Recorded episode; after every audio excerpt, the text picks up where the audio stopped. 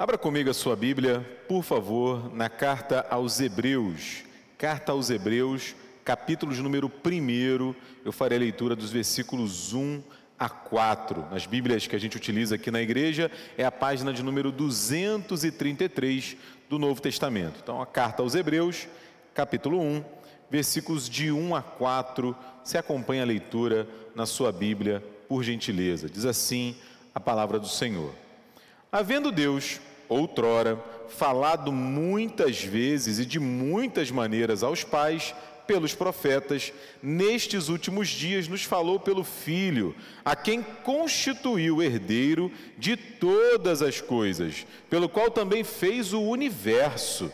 Ele, que é o resplendor da glória e a expressão exata do seu ser, sustentando todas as coisas pela palavra do seu poder, depois de ter feito a purificação dos pecados, assentou-se à direita da majestade nas alturas, tendo se tornado tão superior aos anjos quanto herdou mais excelente nome do que eles. Palavra do Senhor para a minha vida, para a sua vida, nesse quarto domingo do advento. O Natal já está à porta. Essa semana celebraremos, lembraremos uma vez mais o nascimento do nosso Salvador. Como temos dito neste tempo, é hora de olharmos para trás, de nos lembrarmos daquilo que Deus já fez, sobretudo na pessoa do seu Filho Jesus Cristo, e também olharmos para frente olharmos com esperança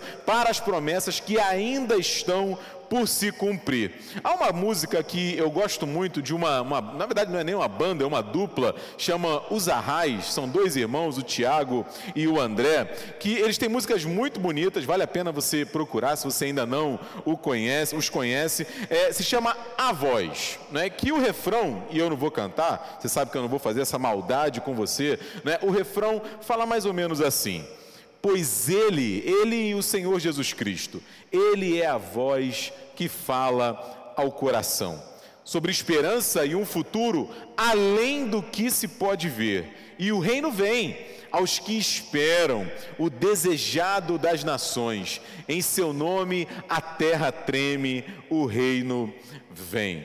Né? Me lembrei do presbítero Eduardo, que fala comigo e com você, né? sempre sabe, meus irmãos, sabe, meus irmãos, não apenas no Natal, não apenas no tempo do advento, em todo momento, ao longo da nossa caminhada, é tempo de ouvir essa voz, essa voz do Senhor, voz que fala ao nosso coração, nos fala de esperança e fala de um futuro certo, mas que muitas vezes, pelas circunstâncias da nossa vida, a gente tem alguma dificuldade de enxergar. É ou não é verdade? Basta, por exemplo, pensar naquilo que tem acontecido no mundo ao nosso redor. Não é como enxergar futuro e esperança diante, por exemplo, da crise e do recrudescimento da Covid-19, sobretudo aqui no estado do Rio de Janeiro. Não é enquanto a gente assiste no mundo inteiro uma corrida pela vacina ou pelas vacinas, com alguns países inclusive já vacinando a sua população, a gente ainda aqui aguarda um plano, uma organização. Quando finalmente nós poderemos começar a ser vacinados? Há uma crise generalizada na saúde. Quando a gente olha, por exemplo, as nossas últimas eleições aqui no Brasil, em que a gente viu impressionantes 29% de abstenção. Em números absolutos, mais de 11 milhões de pessoas no nosso país simplesmente abriram mão do seu direito de voto, chegando esse percentual a mais de 30% em algumas capitais do Brasil. E isso certamente creditado à pandemia, muita gente preocupado com razão, se resguardando e aí justificou o seu voto e tudo mais, mas muita gente também, dizem os analistas, os comentaristas políticos, desiludidos com a política no nosso país. É um número que eleição após eleição, ano após ano, apenas aumenta. Então a gente pensa na saúde, pensa na política, isso para não falar na economia, na parte social, quanta gente sofrendo, e tudo isso, meu irmão, minha irmã, se a gente pensar lá fora, vamos dizer assim, o que acontece no mundo ao nosso redor. Agora, quando a gente olha para dentro, olha para a nossa própria vida,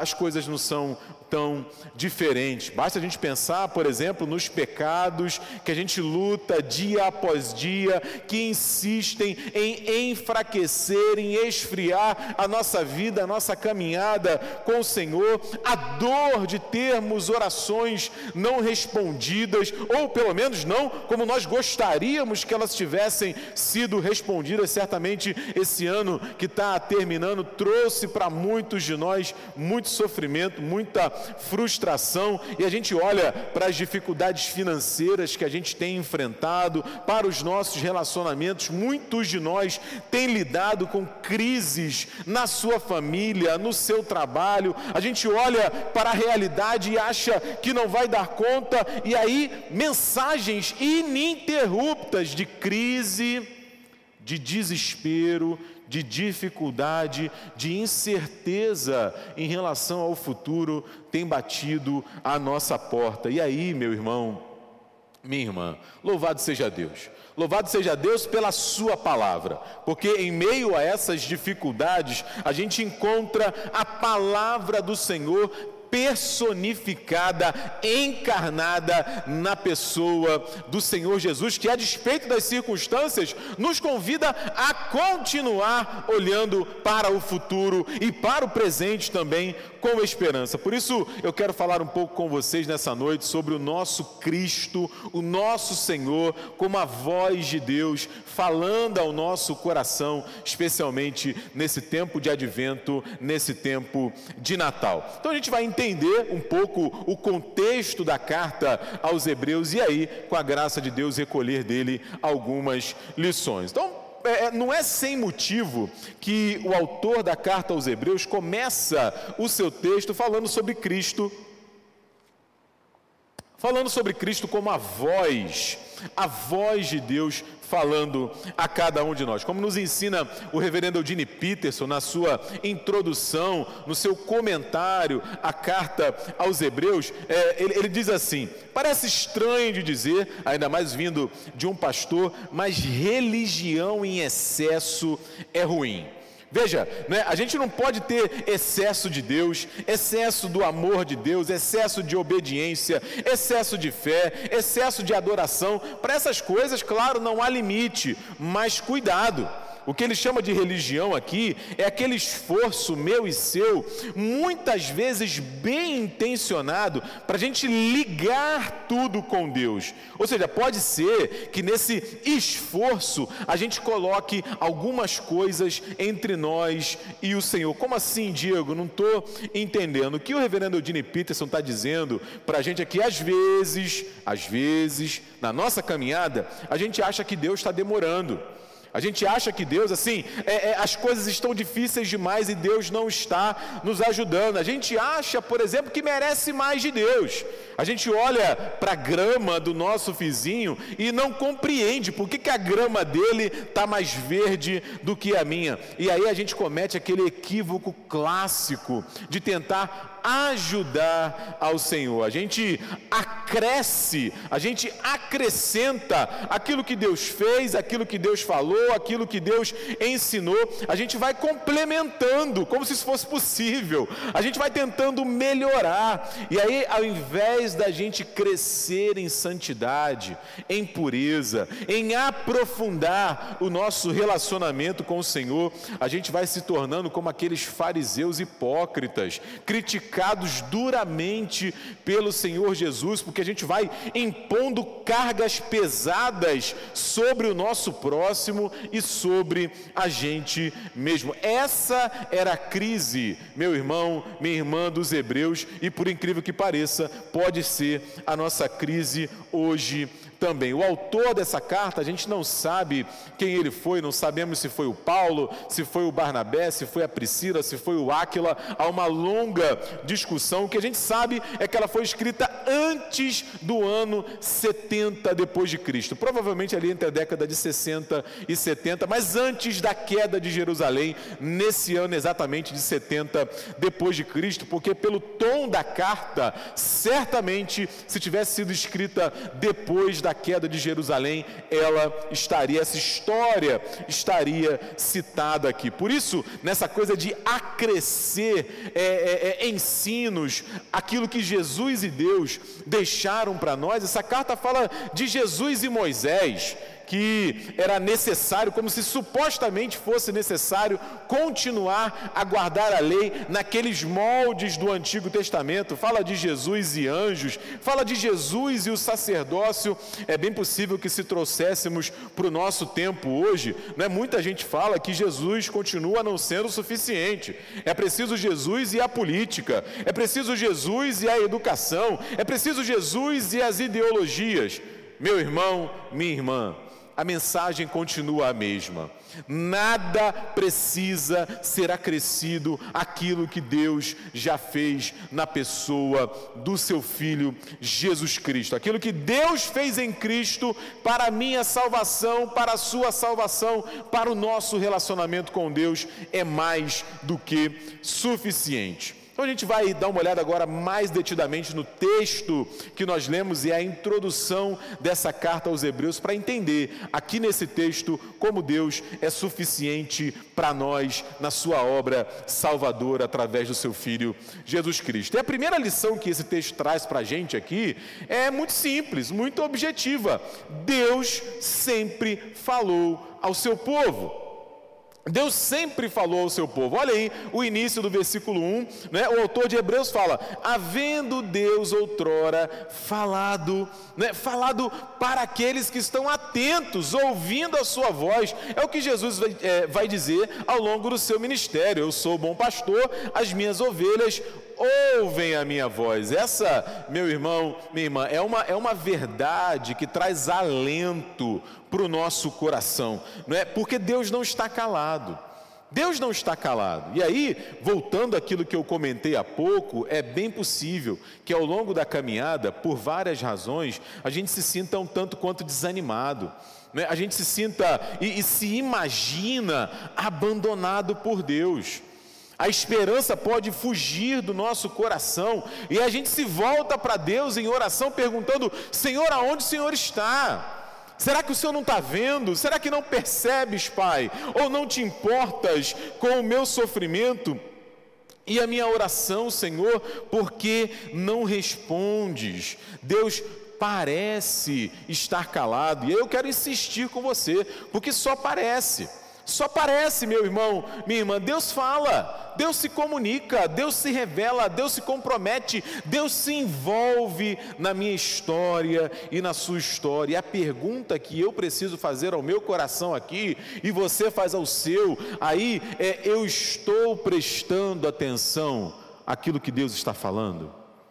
Será que o meu coração, assim para usar uma analogia moderna, está sintonizado na mesma estação da voz e da palavra de Deus? Né? E aí pode ser que você se pergunte nessa hora, ok, Diego, eu quero ouvir Deus falar, eu quero entender o que está acontecendo, eu quero falar com Deus e perceber a sua resposta. Como é que eu faço isso? O autor da carta, ao longo do texto, nos ajuda e nos ajuda muito, porque primeiro ele dá uma olhada para o passado Ele diz o seguinte: olha, Deus falou muitas vezes e de muitas maneiras, primeiro aos pais pelos profetas. Então Deus falou, isso é um fato.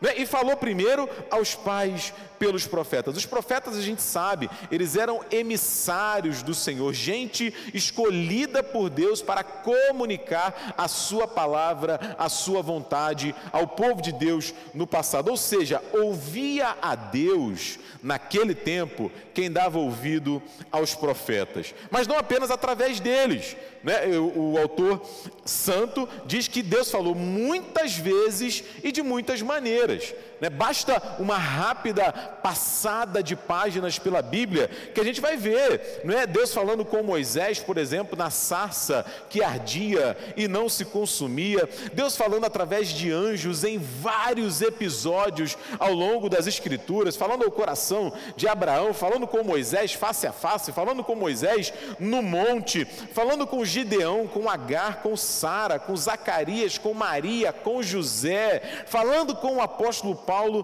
tudo registrado na história bíblica, na história da salvação. Visões, sonhos, palavras, eventos extraordinários da presença e da comunicação divina com o seu povo. E hoje nós temos um grande privilégio. A palavra de Deus encerrada nesse livro, na Bíblia Sagrada, quando Deus fala comigo e Deus fala contigo também.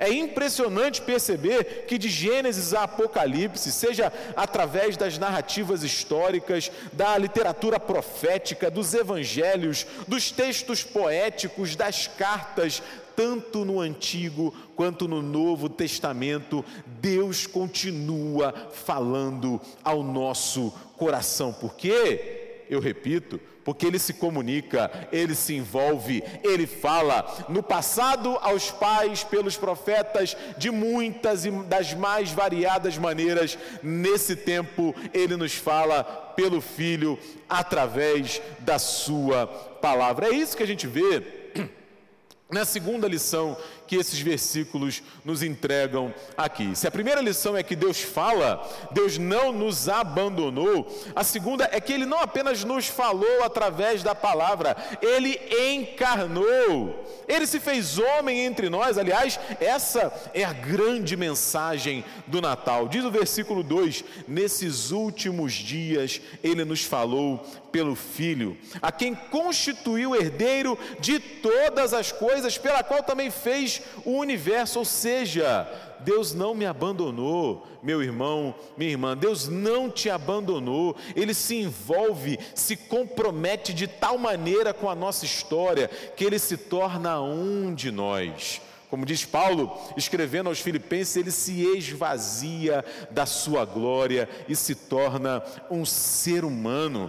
Quando o autor bíblico fala de últimos dias, ele está exatamente falando desse período posterior ao primeiro advento, ao nascimento de Jesus. Em outras palavras, como eu disse há pouco, se no passado ele nos falou aos pais pelos profetas, hoje ele nos fala na figura do seu seu filho. A ideia aqui, meus irmãos, é que a revelação de Deus, como dizem os teólogos, ela é progressiva e ela é atualizada na pessoa de Jesus. Como assim, Diego? Né, veja, por exemplo, o texto de Marcos, no capítulo 9, nos versículos 2 a 8. É um texto famoso em que a gente tem a transfiguração. Jesus vai até o monte com alguns dos seus discípulos e dá a eles ali um vislumbre da sua glória, um vislumbre daquilo que nós veremos eternamente na eternidade. Os discípulos, claro, ficam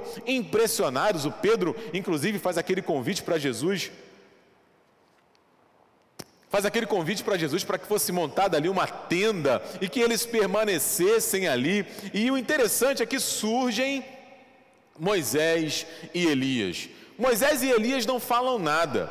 O que acontece é que o céu se abre e Deus fala. E Deus fala o quê? Este é o meu filho amado, a ele ouvi. Ora, o que esse texto quer dizer? Né? Há várias lições aqui, mas uma importantíssima é que tanto Moisés quanto Elias representavam aquilo que era a base, aquilo que era o fundamento da religião judaica naquele momento da história. Moisés representava a lei, né? Elias representava os profetas e eles não falam nada, eles não dizem nada. O que Deus diz é que este é o meu filho amado. Ele deve ser ouvido. Ou seja, não é que a literatura profética e a lei deve ser, eh, deve ser desprezada. O que acontece é que agora o Antigo Testamento precisa ser lido à luz daquilo que Jesus falou. A lente ou os óculos para enxergarmos a verdade do Evangelho, da palavra de Deus, passa pelo Senhor Jesus Cristo. É exatamente o que ele faz, por exemplo, no Sermão do Monte.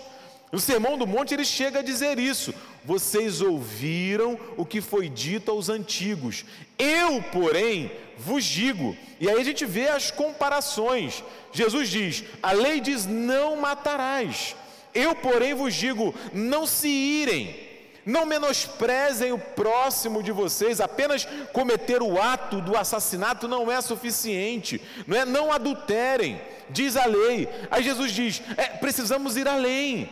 Guarde os seus olhos, cuidado com o seu coração, não deixe que a luxúria invada a sua alma. Né? A lei diz: não jure falsamente. Jesus diz simplesmente: diga sim ou não. Diga sim ou não. A olho por olho, dente por dente. E aí Jesus vem e fala para mim para você: dê a outra face. Seja compassivo, misericordioso, paciente, caminhe a segunda milha, ame o teu amigo, odeie o teu próximo, era a, a lei corrente, pelo menos naquele tempo, e aí Jesus vai mais além ainda, ele diz: ame o seu inimigo. Ore por aquele que persegue você, por quê? Porque Jesus fala. Jesus fala e nos ensina, e a questão diante de nós, uma vez mais, é: estamos ouvindo? Estamos conectados, atentos para aquilo que Jesus tem falado ao nosso coração, porque se no passado ele falou aos pais, pelos profetas, de muitas e das mais variadas maneiras, nesses últimos tempos ele nos fala na pessoa do seu filho. E aí alguém pode ouvir isso e dizer: puxa, Diego, mas será que é isso mesmo? Ah, mas esse negócio de Jesus eu tenho dúvida, eu não sei se é assim. E aí o autor de Hebreus ajuda a gente nesses versículos finais que nós lemos aí. Ele diz para mim e para você você, de forma resumida, numa terceira lição desse texto, é que assim como o Pai, o Filho é digno de toda a confiança. Assim como o Pai, o Filho é digno de toda a confiança, porque ele diz: olha, ele é o resplendor da glória de Deus, ele é a expressão exata do seu ser. Se a gente for lá em João, no capítulo 15, no capítulo 14, perdão, é Jesus preparando o coração dos discípulos para a sua morte, para a sua ressurreição, Felipe pede: é, Senhor, mostra-nos o Pai. Jesus responde para Felipe: Felipe, como você me diz, mostra-nos o Pai. Quem me vê, vê o Pai. Jesus é a expressão exata do ser de Deus, porque ele sustenta todas as coisas pela palavra do seu poder. É o evangelista João que vai dizer que tudo foi feito por ele. Sem ele, nada do que foi feito se fez. E aí, depois de ter feito a purificação dos pecados, ou seja, depois de morrer como o Cordeiro de Deus que tira o pecado do mundo, ele toma novamente o seu lugar, assentado à destra, à direita da majestade divina nas alturas, superior aos anjos, superior superior aos profetas, superior aos patriarcas, superior à própria lei. Ele é o Filho de Deus. Quinta-feira próxima, é, nós vamos celebrar o Natal nós vamos celebrar o nascimento de Jesus e a gente precisa se lembrar, meu irmão, minha irmã, que o menino na manjedoura cresceu. O menino na manjedoura cresceu, e ele fala o nosso coração ainda é hoje, e ele é digno de toda a nossa confiança. O apóstolo Pedro teve essa convicção quando, depois de uma noite fracassada de pescaria, Jesus fala para ele: Pedro, vai por ali. Aí o Pedro responde assim, lá em Lucas, no capítulo 5, no versículo 5: Mestre, a gente trabalhou a noite inteira e nós somos os pescadores, mas sob a tua palavra eu vou lançar a rede. Não é um centurião que se encontra com Jesus, cujo empregado, cujo criado estava jazendo doente, quase morto, sofrendo terrivelmente na sua casa. Ele pede que Jesus o cure. Jesus diz que vai até lá. Aquele homem, conhecendo quem é Jesus, diz para ele: Senhor, eu não sou digno de que entres na minha casa Manda apenas uma palavra, Senhor. Manda apenas uma palavra. O próprio Senhor Jesus diz que nós já estamos limpos pela palavra que ele nos tem dito. O autor de Hebreus, naquele texto extraordinário de Hebreus, capítulo 4, versículos 12 e 13, acerca da palavra de Deus, da palavra de Cristo, ele nos diz: a palavra é viva, é eficaz, é mais cortante do que qualquer espada de dois gumes gumes e penetra a ponto de dividir alma e espírito juntas e medulas e é apta, é competente para discernir os pensamentos e os propósitos do coração. E diz o versículo 13 que não há criatura que não seja manifesta na sua presença, pelo contrário, todas as coisas estão nuas, estão descobertas e patentes aos olhos daquele a quem precisamos prestar contas. Deus fala, meu irmão, Deus fala na pessoa do seu filho Jesus Cristo, está falando comigo, está falando com você exatamente nesta hora, e a pergunta permanece: será que nós temos dado ouvidos à voz poderosa do Senhor. Concluindo, meu irmão, minha irmã, como cantam os arrais, Cristo é a voz que fala ao meu e ao seu coração. E é claro, ele continua falando nesse tempo de advento, nesse tempo de Natal, falando sobre esperança, falando sobre um futuro que eventualmente a gente pode até com os nossos olhos termos dificuldades de enxergar, de perceber, de acreditar, mas eu quero dizer para você uma coisa, à luz da palavra de Deus, a última palavra a decisão, a resposta, a palavra que vale para a minha vida e para a sua, não vem da crise, meu irmão, minha irmã. Não vem do Covid-19, não vem da Pfizer, da AstraZeneca, da Moderna, de Oxford ou da Sinovac, não vem. Não vem do presidente Jair Bolsonaro do governador afastado Wilson Witzel, do interino Cláudio Castro, muito menos do prefeito Marcelo Crivella. Não vem também dos políticos que tomarão posse no ano que vem, a partir da nova eleição realizada. Tampouco, meu irmão, minha irmã, vem de médico, de epidemiologista, de sociólogo, de economista, de filósofo, todos eles têm o seu valor e o seu papel e o seu lugar. Não, a última palavra para a minha vida e para a sua vem do Senhor. Vem do Senhor. Vem do Senhor que falou no passado aos pais pelos profetas de muitas e das mais variadas maneiras e que hoje, desde o advento, nos fala pelo seu filho que é digno de toda a nossa confiança a Sua palavra, ela nos cura, ela nos liberta, ela nos transforma, ela limpa e purifica o nosso coração, ela discerne os propósitos da nossa alma, ela faz novas todas as coisas na minha e na sua vida. Eu comecei esse nosso sermão aqui citando uma música dos Arrais e eu vou terminar citando uma outra música, se chama Luz. Você percebeu que eu estou meio musical hoje, né? É, essa música fala assim: a mesma voz que originou o mundo, que ressoou e fez do nada tudo, é a voz que enche o vazio, tirando o belo do hostil.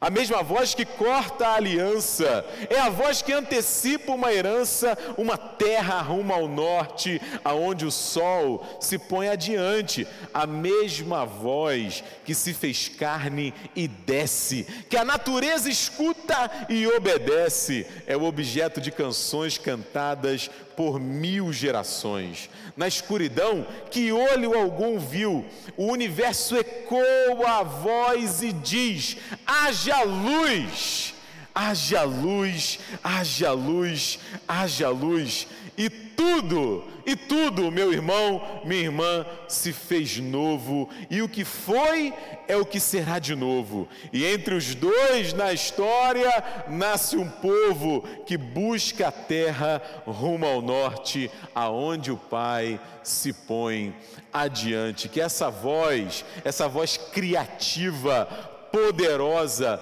fale ao seu coração nesse tempo de Natal e que o Senhor te abençoe, meu irmão, minha irmã. Um feliz Natal para você e para toda a sua família. Amém.